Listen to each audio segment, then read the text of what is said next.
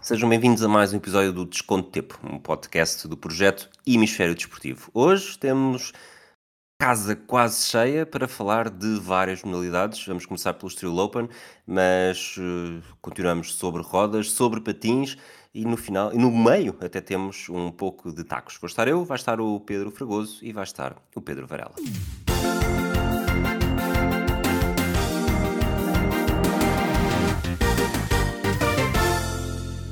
Olá, Fragoso.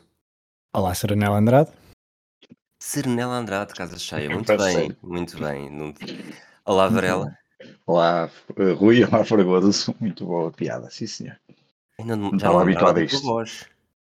Não? Ainda bem, mas Só, está só, igual. só queres os outros podcasts, é isso? É pá, que mentira tão grande. Isso não é verdade. Isso não é verdade.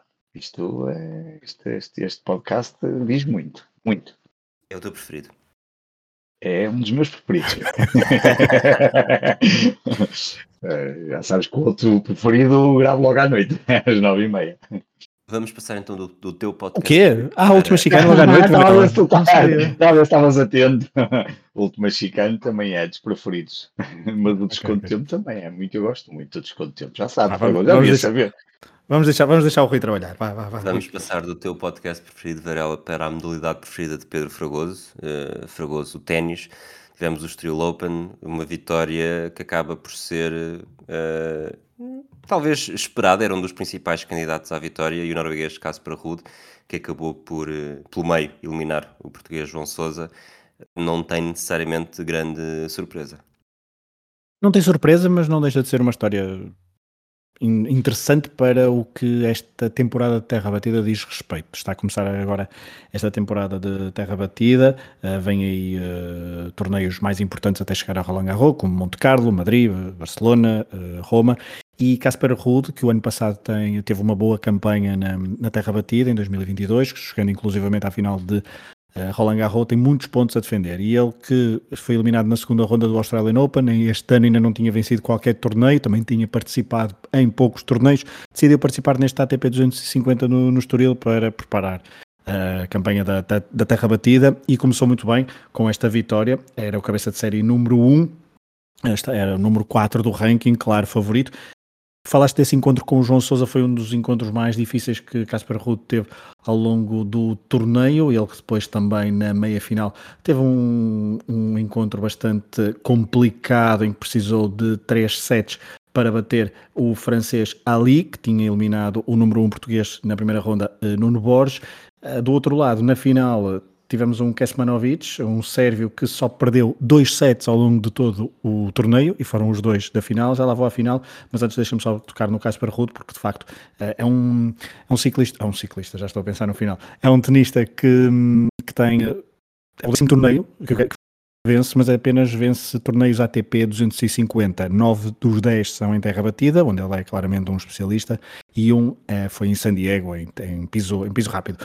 Mas, hum, de facto, ele que está no top 10 eh, do ranking ATP desde setembro de 2021 tem feito uma, tem feito uma caminhada bastante hum, segura, firme, já foi número 2 do mundo durante duas ou três semanas, agora está no número 4 ou número 5, por aí, e, hum, e quer obviamente preparar esta, esta temporada de terra batida bem, quem sabe uh, vencer alguns torneios importantes, incluindo Ro- Roland Garros, porque há dúvidas sobre a condição física de Rafael Nadal, Carlos Alcaraz também está com bastantes dúvidas, uh, e depois há sempre as incó- incógnitas de- do estado de forma de Novak Djokovic, por exemplo, e uh, veremos o que é que os outros tenistas, uh, Tsitsipas, por exemplo, uh, poderá, poderão ter, um, ter uma palavra a dizer, mas obviamente Casper Ruud, este norueguês, 24 anos, é um dos eh, melhores tenistas da atualidade, bastante certinho, não é espetacular.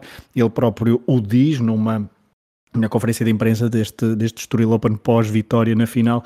Ele diz que não é um prodígio, não, é, não foi um prodígio, não foi dos que apareceram mais cedo da sua geração. Ele diz que hum, é verdade que não escrevem muito sobre ele e ele acha que, estou a citá-lo, porque não tem um ténis muito muito espetacular, não dispara os winners mais bonitos ou o serviço direita ou esquerda mais bonitas, ele não tem então, segundo o próprio, as, as pancadas mais bonitas, e eu concordo, não é um tenista espetacular, mas é um tenista bastante fiável e que na terra batida encontra sempre uh, um terreno propício para, para vencer. No Estoril Open esteve bastante bem, uh, na final teve um primeiro set demolidor, Uh, onde bateu por 6-2 Kecmanovic. No segundo set, durante uh, ali no equador do segundo set, pensou-se que poderia novamente quebrar o serviço e vencer confortavelmente por 2-0. Viria a acontecer essa vitória por 2-0, mas no tie-break um, precisou então de tie-break Casper Ruud para bater o, o Sérvio, que, como eu dizia há pouco, só perdeu dois sets. Foram estes dois sets no complexo esportivo do, do, do Estoril para, para, para perder então esta final para Casper Ruud, numa final que também uh, fica marcada pelo último jogo de, de Carlos Ramos, um árbitro o árbitro português, que nas últimas eh, duas décadas nos habituou a estar nos grandes palcos da, dos, uh, dos eventos de ténis, nomeadamente os, os, os torneios Grand Slam.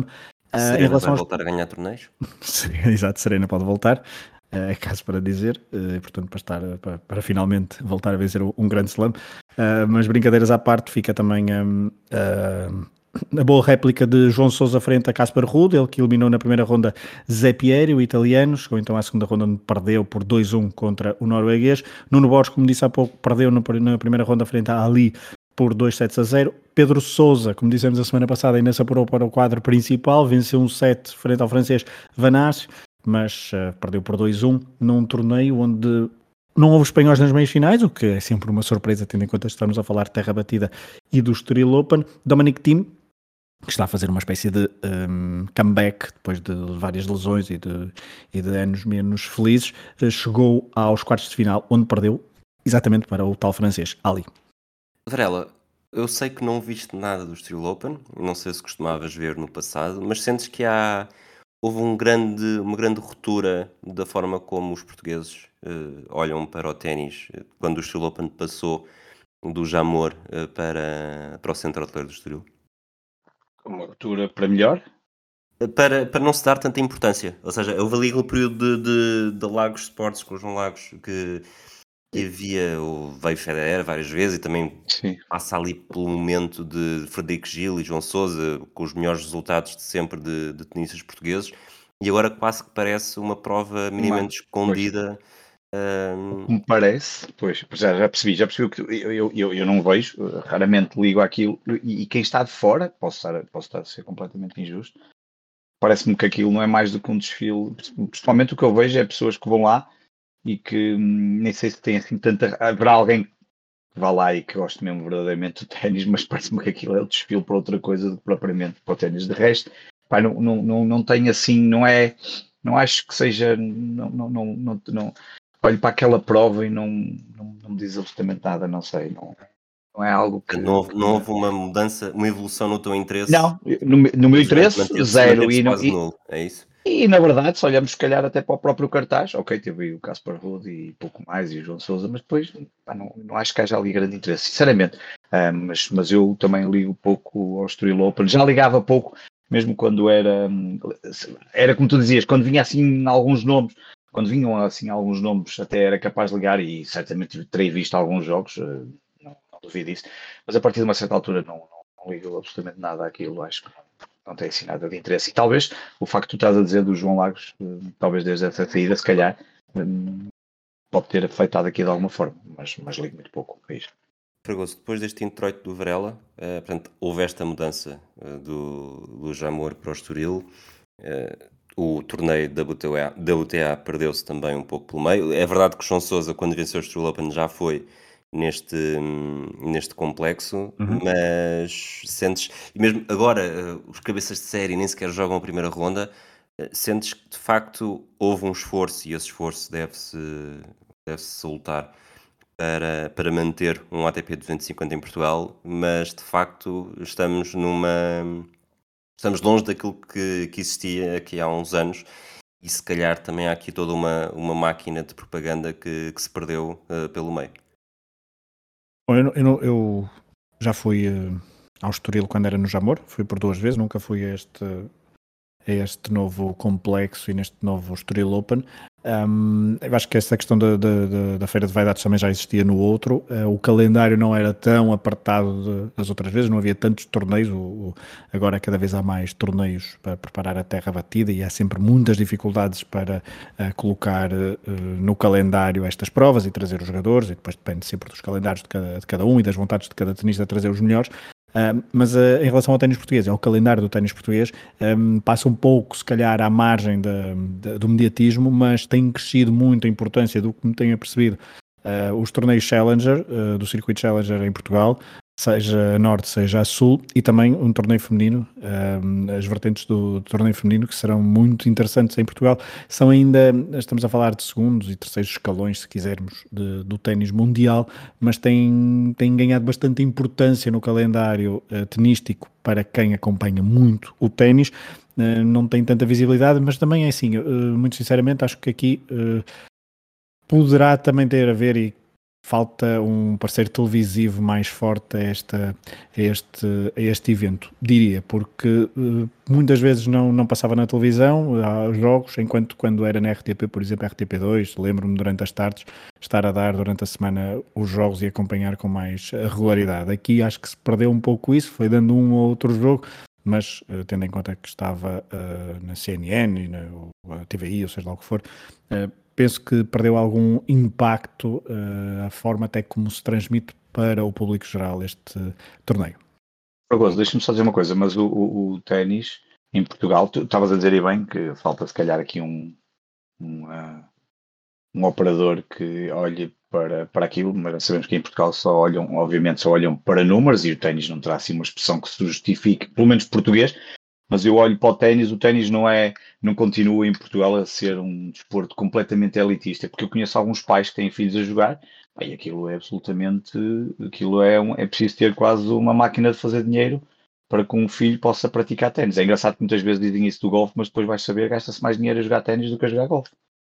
E isso não será também um problema de nós não termos muito mais jogadores de ténis, e se calhar por isso é que depois temos um ah, Estoril ah, Open que é uma feira de vaidades e, e, depois também não temos quase ninguém em português lá de jeito a fazer alguma coisa de jeito, é? Vamos tendo o João Sousa último... e pouco mais. Sim, agora temos o Nuno e, Borges. E eu estou a ser um bocado injusto, temos o Nuno Borges. Um, e, eu também este ano até o Henrique Araújo e o Pedro Sousa a chegar, mas também, isto, também diz se calhar muito do, da falta de atratividade do torneio para outros nomes e daí aparecerem, vamos dizer, nomes mais secundários do, do ténis nacional. Uh, mas uh, a nível de praticantes, acho que de facto, ainda, eu concordo, é um, é um desporto bastante elitista, uh, ainda por cima agora pratica-se mais paddle do que do que, Sim, do que ténis. Porque provavelmente que é mais barato, não é? Não sei, é mais barato, é mais claro. inclusivo, inclusivo, é mais social, claro. é mais fácil, claro. é mais é mais mais rápido também. Estamos na era da rapidez e um, e pronto, e também é por aí. E o ténis, sim, não sei. Mas em Portugal, ah, eu acho que tem havido um, um esforço do, dos torneios secundários e viu-se isso, por exemplo, na, na Copa, de, na, na, na, Taça Davis, é, numa eliminatória. Eu fui à Maia aqui há uns, aqui há uns, uns meses, já foi no final de 2022, creio. Uh, ou já foi este ano, já estou um bocadinho perdido. Mas uh, eu fui, fui à Maia e houve bastante adesão do público na eliminatória frente, frente a quem? Já não lembro qual era o país, Rui. Não sei se te lembras. Já, já foste este ano, porque a Taça Davis foi em fevereiro, não é? Foi em fevereiro, é sim, exatamente. exatamente. É essa, é essa. Com, com, a República Checa. Com a Checa exatamente, né? República com a Checa, exatamente. 4 e 5 de fevereiro, estava agora a confirmar. E isso houve bastante, houve bastante gente, mas por, por exemplo, toda a organização foi bastante amadora em relação a isso. Eu tive bastantes dificuldades em, em perceber muito da, da, logística do evento, mas, mas sim, mas o ténis poderá estar a perder algum, alguma atratividade a nível de público eh, e, eh, e este eventos, e no Estoril Open não deixa de ser o, o evento maior do ténis nacional, precisava de outro tipo de, eh, de, lá está, uma RTP2 a transmitir com mais, um, com mais regularidade, com, com outro tipo de, de interação, para chegar a mais gente. A ideia que eu fico sempre é que nós, nestas modalidades, eh, queixamos, entre aspas, no sentido Uh, não há praticantes suficientes, não há mais, não temos melhores, não é? Estavas há um bocado falar do Nuno Borges, eu até estava aqui agora a ler, fui, fui o nono atleta a chegar ao top 150 da história dos atletas portugueses no masculino. Portanto, só isto mostra logo o quanto nós somos muito pequenos em relação a, a essa, a números. Mas depois olhamos e o próprio organizador também, se calhar, não faz o suficiente, entra, mais uma vez, com o desconhecimento total, mas só apenas aquilo que vou ouvindo e lendo é que da mesma forma que acontece com outros esportes, não, não se criam condições para que haja para que apareçam não sei quantos milhares de jovens que possam praticar e não ser, e não ser tão difícil, uh, pelo menos, praticar e chegar a, aos torneios, não é? Porque tu olhas para o ténis e a, a sensação que tenho e de falar com pessoas é que realmente isto é, é, é preciso ter ali um, um, algum encaixe financeiro e, e acho que as, as próprias. Lembro que acho que foi na altura a Michelle Brito, de Brito contou uh, acho que a questão do dinheiro que foi necessário e, um, e portanto, uh, percebo o lado do operador, mas depois parece-me que também não se, não se olha para o resto da questão do organizador, como é que pode modificar e como é que se pode modificar o desporto em Portugal, porque uh, tirando o futebol que é só com uma bola para a rua, uh, e mesmo esse também tens que pagar equipamentos e não sei o que mais em clubes, jogar ténis não é propriamente a coisa mais fácil, mas pronto, já estamos a divertir. Já estamos, estamos a avançar, então.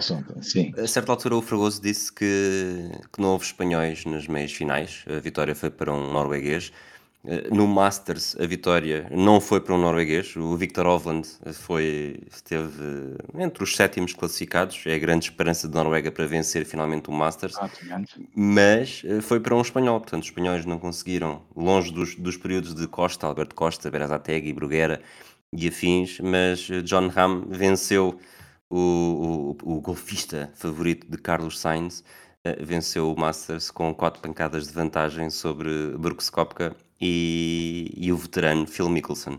Varela, foi surpreendeu-te ou na verdade tanto Ramo como Kopka nos últimos anos têm sido quase aquelas figuras, mesmo que não vençam, uh, estão sempre na luta? É, sim, são sempre na luta e com algo que já se falava do, ali no, pelo menos no início do terceiro dia, que era Ram não ia desistir enquanto não passasse para a frente no torneio e, estava e a dúvida era se iria conseguir no terceiro dia ou no quarto.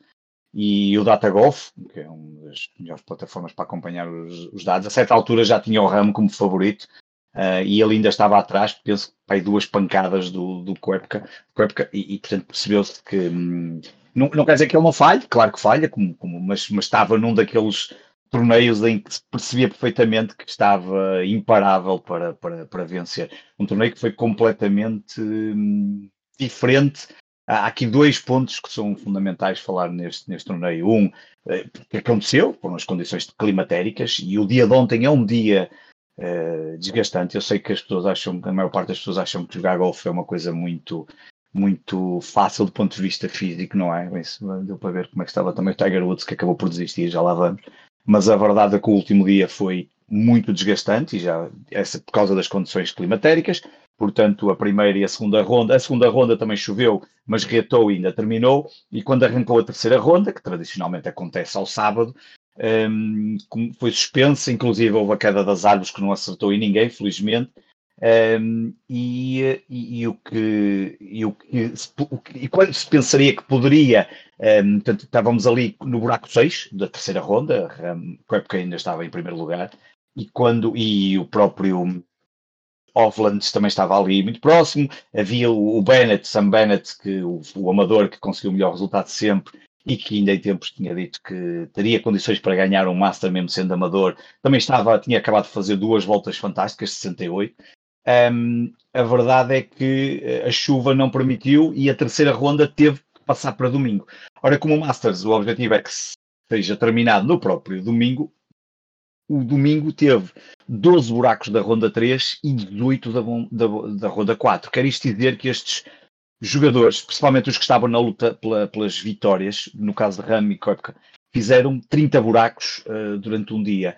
Um, e foi desde as 8h30 da manhã, em Augusta, hora americana, 1h30 em Portugal, até, acabou por volta da meia-noite, até às 8h30, 9 horas da noite, portanto foram 12 horas praticamente seguidas a jogar, claro, com a pausa pelo meio, um, muitas vezes, notava-se que Rami e Kopka estavam num ritmo completamente diferente, Fui, já não via há muito tempo um torneio em que eles tinham que esperar para poderem iniciar os seus buracos quando estavam atrás de outros jogadores, um, e eh, o dia começou, o último dia, principalmente o último dia, que já tinha céu um, do lado, começou com o corpo ainda na frente e o Ram muito decidido a, a procurar e, e, estava, e viu-se perfeitamente que estavam uh, em, em, em, momentos completamente diferentes, tanto que o Ram faz menos, 4 na, menos 3 na ronda 4 e o Koepka faz mais 3.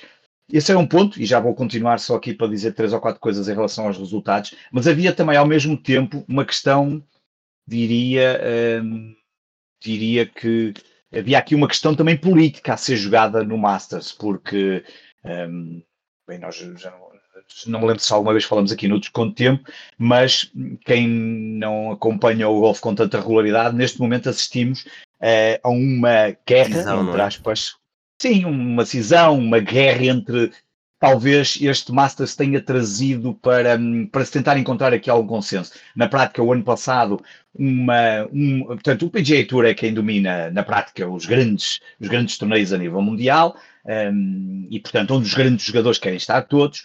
Mas o ano passado, e financiado por, por, por, por dinheiro da Arábia Saudita, foi criada a Live Golf, em que o CEO é o Greg Norman. E, e na prática, a Live Golf começou a, a, contratar jogadores para os seus, para os seus torneios próprios, uh, circuito próprio, um, e, e, a grande promessa era sempre a mesma: mais dinheiro, mais dinheiro, mais dinheiro, um, inclusive. Uh, nenhum jogador fica sem ganhar dinheiro, seja a posição em que ficar nos nossos torneios. E, portanto, organizou um conjunto de torneios do ano passado, o que, o que levou a que a PGA Tour avançasse para tribunal e, e, foram para tribunal e deixaram de poder um, Dustin Johnson, Mickelson, Koepka, Patrick Reed, alguns jogadores que foram para lá, uh, Cameron Young, um, deixaram que não, quiser, não, não, não, lhes permitiram que pudessem jogar nos dois, nos dois lados, ou seja, fazer torneios da Lead Golf e do PGA. E houve aqui esta cisão. Uh, a verdade é que, independentemente do que depois os tribunais vão decidir, isso deixo para os tribunais, não, não, não diz respeito, eles se entendam. Há uma coisa que eu acho que ficou evidente um, é que a Live Golf fez apenas uma coisa, ofereceu mais dinheiro e abriu aqui um bocadinho a concorrência. E, e o PGA Tour ficou tão, uh, de certa forma, acaba por dar razão ao que a Live Golf acabou por fazer, quando não só aumentou todos os prémios no, nos seus grandes torneios, e alguns deles aumentou muito mesmo, como inclusive no Masters uh, atribuiu o seu maior prémio de sempre. Ontem o, o John Ram levou para casa 3,24 milhões de dólares. E, portanto, o que ontem estávamos a assistir num campo absolutamente mítico, naquele que é talvez o torneio que pudermos perguntar a qualquer jogador de golfe qual era o torneio que tu gostavas de ganhar, se só pudesse escolher um, quase certeza que grande parte deles escolheriam o Masters e todos gostariam de vestir aquele mítico casaco verde. A verdade é que ontem vimos jogadores da Live Golf que foram autorizados a participar e não só participaram, como acabaram por ter resultados, eh, não venceram, acho que isso foi o, a sensação de alívio, e percebeu-se, o público estava, puxava mais por RAM do que Kopka, RAM, PGA Tour, Kopka, um, Live Golf, mas renderam-se, por exemplo, a um dos grandes críticos, que foi Phil Mickelson, que está na Live Golf, foi um dos maiores críticos. Estamos a falar de alguém que tem uma fortuna já enormíssima, ainda há pouco tempo estive a ver, tinha mais, tem uma fortuna de mais, um net worth superior a 400 milhões, mas ontem um, o público talvez tenha rendido um, finalmente a um jogador que agora está na Live Golf e, e tenha percebido que um, calhar estão ali para apreciar a beleza do golfe praticado. É que Phil Mickelson, na quarta ronda, fez a, a, melhor volta de sempre do Masters, com 65 pancadas, o que pode não parecer, um, que também já tinha sido uh, na primeira ronda Ram, uh, também tinha feito 65, Ovland também fez 65, mas com mais de 50 anos nunca tinha acontecido. Estamos a falar de um jogador já um, veterano, ou pelo menos já com alguma idade, e que foi uh, fazer aquela volta que depois o colocou uh, à espera, com menos de 8, ainda ali a pensar se poderia, quem sabe, se Ramo falhasse, quem sabe ainda chegar ali a um playoff. Não conseguiu, mas acabou por terminar em segundo lugar. E portanto havia estas duas questões do tempo e da. E da, e da questão política. Ramo venceu, não deu absolutamente hipótese nenhuma a partir do momento em que se apanhou à frente um, tem uma ronda 4 de 69 pancadas. Ele foi. Uh, os, os golfistas só tiveram ali alguma dificuldade na ronda 3, que foi a ronda que teve chuva e que foi mais completa em termos de jogo, uh, e por isso é que, por exemplo, o Ramo fez 73, o Mickelson fez 75, o Kopka 73, o Speed 76, e, um, e tivemos um, alguns momentos interessantes. Rami Kopka sempre ali um, na, na, luta pela vitória e percebeu-se que um dos dois quase certeza ia vencer. Depois Mikkelsen, que passou muito pouco na transmissão, não sei se, um, ehm, se por essa razão da Live Golf, porque na realidade quem faz 65 na ronda 4 no último dia merecia ter passado um bocadinho mais. Um, ehm, percebo que a luta era outra, mas a verdade é que ele acaba por terminar em segundo lugar. Um, ehm, também tivemos ali Patrick Reed da Live Golf no 4, ou seja, nos seis primeiros lugares tivemos três jogadores da Live Golf. E depois tivemos a questão do Ovland. O Ovland é engraçado porque o Ovland foi o jogador que esteve, eu, eu não me lembrava do Ovland até, até vê-lo ontem, ontem não, na, na quinta-feira começar a jogar. O Ovland foi o jogador que venceu, uh, portanto, há sempre uma competição de profissionais amadores aqui no Masters, e ele foi o melhor amador no ano em que Tiger Woods voltou a vencer o, um, ehm, o, o, uh, o Masters. E, portanto, ele estava na famosa Butler's Cabin, quando o Tiger Woods recebeu o casaco verde, ele estava lá, e como tu dizes, é uma, uma das grandes esperanças. Correu muito mal a partir de uma certa altura a ronda 4, e também o melhor amador desta vez foi uh, Sam Bennett, que, que acabou com menos dois. É um resultado absolutamente fantástico para um amador fazer uh, menos dois no total. E ele já tinha garantida a vitória, a vitória não, ou a ida à, à, recepção dos prémios, porque foi o único, um, foi o único uh, amador a passar o, um, o cut. E, um, e depois só dar aqui um, uma nota, Tiger Woods desistiu na ronda 3, é, era, era, era notório. Há uma imagem incrível dele a aquecer no terceiro, no sábado, eh, com um tempo muito chuvoso e frio, e vê-se ele a mancar muito e era quase impossível, nem dava para perceber como é que ele estava a aquecer e iria, jogar, e acabou por, um, ehm, e acabou por desistir. E, um, e depois também falar só por fim, neste, no recorde também que ficou estabelecido, Fred Couples tornou-se o jogador com mais idade um, a qualificar-se, a fazer o cut, um, batendo Bernard Langer, se não estou em erro, agora assim de memória, um, por, por, quatro meses, portanto, uh, e eu gostava muito de jogar um décimo do que joga Fred Couples com aquela idade e tê-lo visto no Masters a praticar golfe com aquela idade e a fazer uh, aquele resultado foi, foi fantástico. Portanto, assistimos a um Master que teve de tudo, eh, emoção, Uh, alguma indefinição no vencedor, jogadores amadores, jogadores da Live Golf a mostrarem que obviamente isto tem que acabar, não sabemos bem de que forma, mas se calhar o Masters daqui um passo importante, árvores a cair, uh, enfim, um bocadinho de tudo e no final um grande torneio de golfe com a vitória do Ram. Foi o quarto espanhol, uh, exatamente, o quarto espanhol, um, a vencer depois de Balesteros, Olazabal e Sérgio Garcia. Muito bem. Falámos do, do amador Sam Bennett, ele se todos os outros golfistas que ficaram em 16 levaram Sim. mais de um quarto de milhão de dólares para casa. Sam Bennett, como é amador, vai com os bolsos a zeros.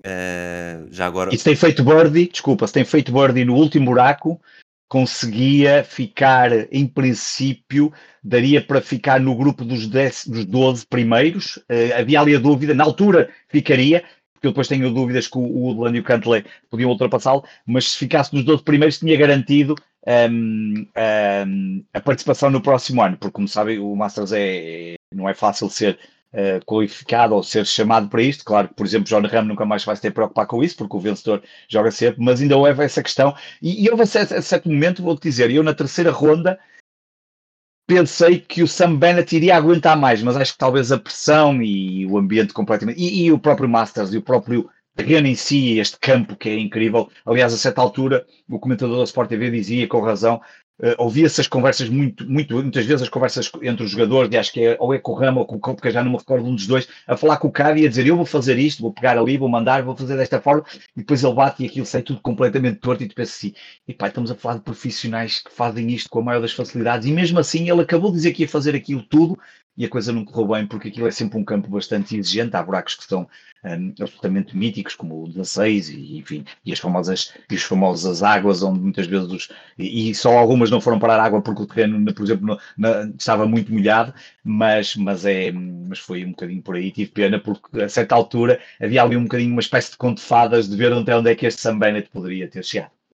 Sam Bennett que faz as primeiras, eh, passa ao cut com seis pancadas abaixo do par e nas duas rondas finais uh, termina, se contando apenas essas, faz oito pancadas oito acima pancadas, do par.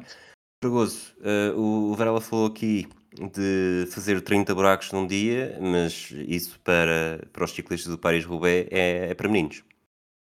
É para meninos e buracos em pneus até tem uma história, tem uma relação direta com o vencedor do Paris-Roubaix 2022.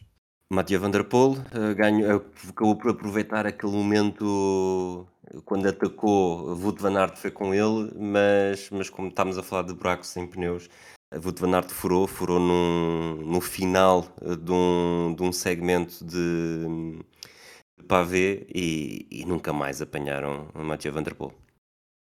É, foi o, a vitória do, do neerlandês Mathieu Van Der Poel é, é, ele ganhou então o seu quarto uh, monumento, a primeiro uh, Paris-Roubaix, ele que já tem uh, a volta a Flandres e também uh, já venceu por duas vezes, em 2022 e em 2020, e também o um, Milan-San Remo este ano, portanto junta Milan-San Remo e Paris-Roubaix no mesmo ano, ele que este ano não se prevê que uh, corra mais nenhum monumento, mas falando desta vitória, foi a vitória mais rápida de sempre de um Paris-Roubaix, portanto a edição mais rápida de sempre, 5 horas, 28 minutos e 41 segundos, percorridos então por este ciclista da Alpecin, em segundo lugar também ficou o seu companheiro de equipa, um, Jasper Philipsen, o belga da, da Alpecin, e isto é relevante porque o, houve um grupo muito interessante que atacou mais ou menos que se formou a 100 km da meta, houve um ataque com os principais favoritos e depois houve um grupo que permaneceu bem uh, isolado na frente durante muito tempo, até bem perto, perto do final, um grupo ainda compacto, com cerca de 15, depois um pouco menos ciclistas, uh, onde estava Mathieu Van Der Poel, Philipsen, Van Aert, Mats Pedersen, ex-campeão do mundo e também já vencedor aqui na, na Paris-Roubaix, Stefan Kung, Filipe Ugana, uh, Jon Degenkolb, um, Christophe Laporte, por exemplo, ficou um pouco para trás porque furou também num momento uh, muito traiçoeiro para ele e foi outro uh, ciclista da, da, da, da Jumbo Visma a ter um azar neste nesta prova do, do Paris-Roubaix 2023, mas então já perto, ainda antes de Matthew Van Der Poel lançar o ataque final, há um momento em onde Matthew Van Der Poel está claramente a preparar para lançar esse ataque, Uh, e numa, num azar, vamos, uh, eu acho que sim, é azar porque é uma, um movimento de Jasper Philipsen que fecha a tentar sair do, do, do pavê para ir para aquelas, uh, para aquelas bermas sem, sem paralelo, fecha a porta, o, Jasper, o, o Matthew Van Der Poel vinha atrás, não tinha, teve de travar, teve de desviar para a direita e com isso Uh, tocou no ciclista da, da time DSM, o, o alemão Degen Kolb, que estava a fazer uma corrida incrível e e ele cai e fica, obviamente, irremediavelmente para trás uh, e fora da, da, luta pela, pela vitória. O, Mata, o, o Matthew Van Der Poel atacou uh, uh, com muita. Um, com muito vigor e estava, parecia que ia sozinho, mas o Wout van Aert, que, que nunca venceu a Paris-Roubaix, queria, quis persegui-lo e estava a conseguir, mas depois tem um, tem um furo. E esse furo uh, determinou que perdesse completamente o comboio do neerlandês, que foi sozinho até, até à meta, até ao velódromo no em Roubaix e uh, festejou, e quando depois há aquela imagem bastante curiosa de estar a festejar a vitória e vêm atrás os, os dois, uh, quer o seu companheiro de equipa uh, Philipsen, quer Wout van Aert, que estavam ainda a entrar para a última volta do, do velódromo. E portanto o Matthew Van Der Poel festeja com os braços no ar e os outros dois atrás, parece que a vitória foi renhida, mas não, foi mais de uma volta de avanço, se quisermos ao velódromo do Bari Roubaix, do, do, da cidade de Roubaix. Uh, a distância foram 46 segundos para o segundo classificado, porque depois Jasper Philipsen bateu ao sprint o Wout van Aert. Um, foi mais forte o ciclista da, da Alpecin no sprint frente ao da Jumbo-Visma. Portanto, foi uma vitória muito, muito... Um, como dizer, foi uma vitória segura, uma vitória dentro do, do desconforto, não é? Pois, foi confortável no final, porque parecia de facto que Matthew Van Der Poel estava com pernas para, para, para bater o, o Wout Van Aert. Mas, uh, claro que agora nunca saberemos, se não há aquele furo, o que é que, o que, é que poderia acontecer. Naquele momento não havia muito mais uh, uh, percursos em paralelo para fazer a diferença, portanto, poderia ser, se não há o furo de Wout Van Aert, poderemos, poderemos estar aqui a adivinhar e a e a presumir um final ao sprint no velódromo de, de Roubaix entre os dois, e aí, se calhar, tendo em conta que depois até Van Aert perde para Jasper Philipsen, que é um ciclista uh, espe especialista no, no sprint, mas tendo em conta o estado de forma de Matthew Van Der Poel, diríamos que uh, eu estaria, uh, arriscaria na vitória do, do neerlandês. Por isso, foi uma vitória uh, importante para este ciclista, que junta assim mais um monumento e desta forma, obviamente que há muita gente que até diz porque é que ele não espera pelo, pelo, pelo Wout van Aert, uh, tendo em conta que há o furo, mas uh, furos no, no Paris-Roubaix é só o pão nosso cada dia. E Ainda não tinham acabado a prova. Se estivessem a esperar por todos os cobravam. Exato. Vanderpool e Van Aert uma grande rivalidade que já não vem daqui. Se olharmos para esta temporada, Vanderpool venceu a Milan-San Remo, vence Paris-Roubaix, fica em segundo na E3, fica em segundo na Volta a Flandres. Van Aert venceu a E3, terceiro na Milan-San Remo, terceiro na Paris-Roubaix, quarto na Volta a Flandres. Uh, os dois está, está previsto apenas agora a próxima participação ser na Volta à Suíça e depois uh, andam também na volta à França, mas parece. Mas falta, que... desculpa, falta ainda a vitória do Mathieu Van Der Poel no ciclocross, o Mundial de Ciclocross ainda já, já neste ano, no início da época, se quisermos, ou no final da época de ciclocross, mas uh, onde Mathieu Van Der Poel também bate Wout Van Aert. Seja, com isso ainda mais, uh, não há grande forma de, de olhar para esta temporada, fazer o balanço desta temporada, que para todos os efeitos tem pouco mais de 3 meses, e não dar já esse esse upper hand ao, ao Vanderpool, sobretudo depois de, de, anos em que Van Aert pareceu estar melhor. Sim, o ascendente claramente até agora é de, de, é de Wout Van Aert, é de Mathieu Van Der Poel. Wout Van Aert terá, obviamente, na volta à França, uma, uma missão diferente, que é ajudar Jonas Vingegaard a, a vencer novamente o, o, a volta à França, e por falar em Vingard, eh, esta semana eh, houve a volta ao País Basco com vitória precisamente de Jonas Vingard, com 47 muito segundos sobre. Também, é? Muito tranquilo, exatamente. Superioridade total, ficou com mais de 47 segundos sobre, sobre James Knox da, da Sudal Quick Step. Sudal Quick Step que está a fazer uma temporada terrível na, nas clássicas, em tudo, em tudo que é, em tudo que mexe. Uh, Ioannis Aguirre da Cofidis ficou em terceiro lugar. Uh, isto numa prova onde no top 10 também ficaram, por exemplo, Brandon McNulty, Sérgio Iguita, Simon Yates, Henrique Mas. Uh, Mikel Landa ficou uh, fora do. do. Ficou fora? Não, eu é que estou, estou a olhar para, para a etapa final, desculpa. Estou, estou a falar da etapa final, mas na, já, já meti aqui os pés pelas mãos porque, obviamente, Mikel Landa ficou em segundo lugar na, na, volta, na volta ao País Basco a 1 minuto e 12 de Jonas Vingard e Isa Aguirre ficou em terceiro, daí eu não estar a, a, a assumir o meu erro, mas ficou em terceiro ciclista da, da Cofidis. Um, mas foi uma prova também de preparação mais para quem vai depois ao, ao à volta à França e não para uh, o Giro de Itália, que começa dentro de pouco tempo. Mas ainda relativamente a Wout van Aert e Mathieu Van Der Poel, o ascendente está claramente para o lado do, do ciclista neerlandês, mas Wout van Aert terá uma volta à França para nos animar e já sabemos que ele em provas de três semanas uh, terá sempre uma palavra a dizer, seja Alf Sprint, seja no contrarrelógio, seja em etapas de montanha, dada a sua... Um... Carpinteiro. É isso mesmo. Para terminar, fazemos aqui uma, uma incursão rápida ao Hockey no Gelo, falámos sobre isso aqui há uns episódios, os Boston Bruins Perguntámos se estariam ou não a patinar para uma temporada histórica. Já bateram o recorde de vitórias, neste momento ainda com dois jogos por disputar na fase regular, já atingiram os 63 triunfos. Bateram os 62 dos Detroit Red Wings em 95-96 e também as 62 dos Tampa Bay Lightning em 2018-2019. A nível de pontos, portanto, vitória vale 2 pontos, vitória no, no, derrota no prolongamento ou no shootout vale 1 um ponto. A nível de pontos estão com 131, ainda falta bater a marca dos Montreal Canadiens, que fizeram 132 pontos em 76-77. A nível de percentagem de vitórias, uh, estão com 81,9%, já não chegam aos 82,5% dos Montreal Canadiens 76-77. Portanto, ainda faltam mais dois jogos, esta fasquia ainda pode ser um bocadinho mais elevada Varela, aproveito que estás aqui. Uma das equipas que, que for, ficaram para trás uh, com este recorde foram os teus Red Wings. Uh, estás Sim, disponível para aceitar que os, que os Bruins são a melhor equipa da história da fase regular? claro que não. ainda, ainda fase regular, isso, isso, isso conta pouco.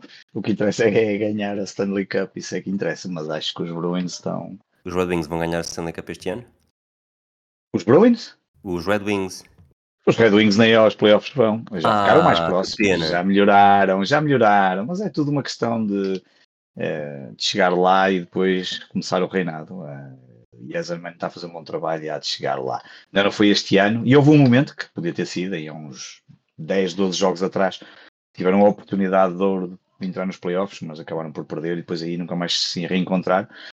Mas, mas, mas pronto, uh, os Brunos estão a fazer um campeonato fabuloso e estava a ver até que em termos de, de, de probabilidade de adversário na ronda 1, pode acontecer aqui um jogo muito interessante na, logo na ronda 1 e será um teste forte aos Bruins, porque neste momento os quatro potenciais candidatos a jogarem com, o, com os Bruins na ronda 1 são os Penguins, os Islanders, os Panthers e os Sabres.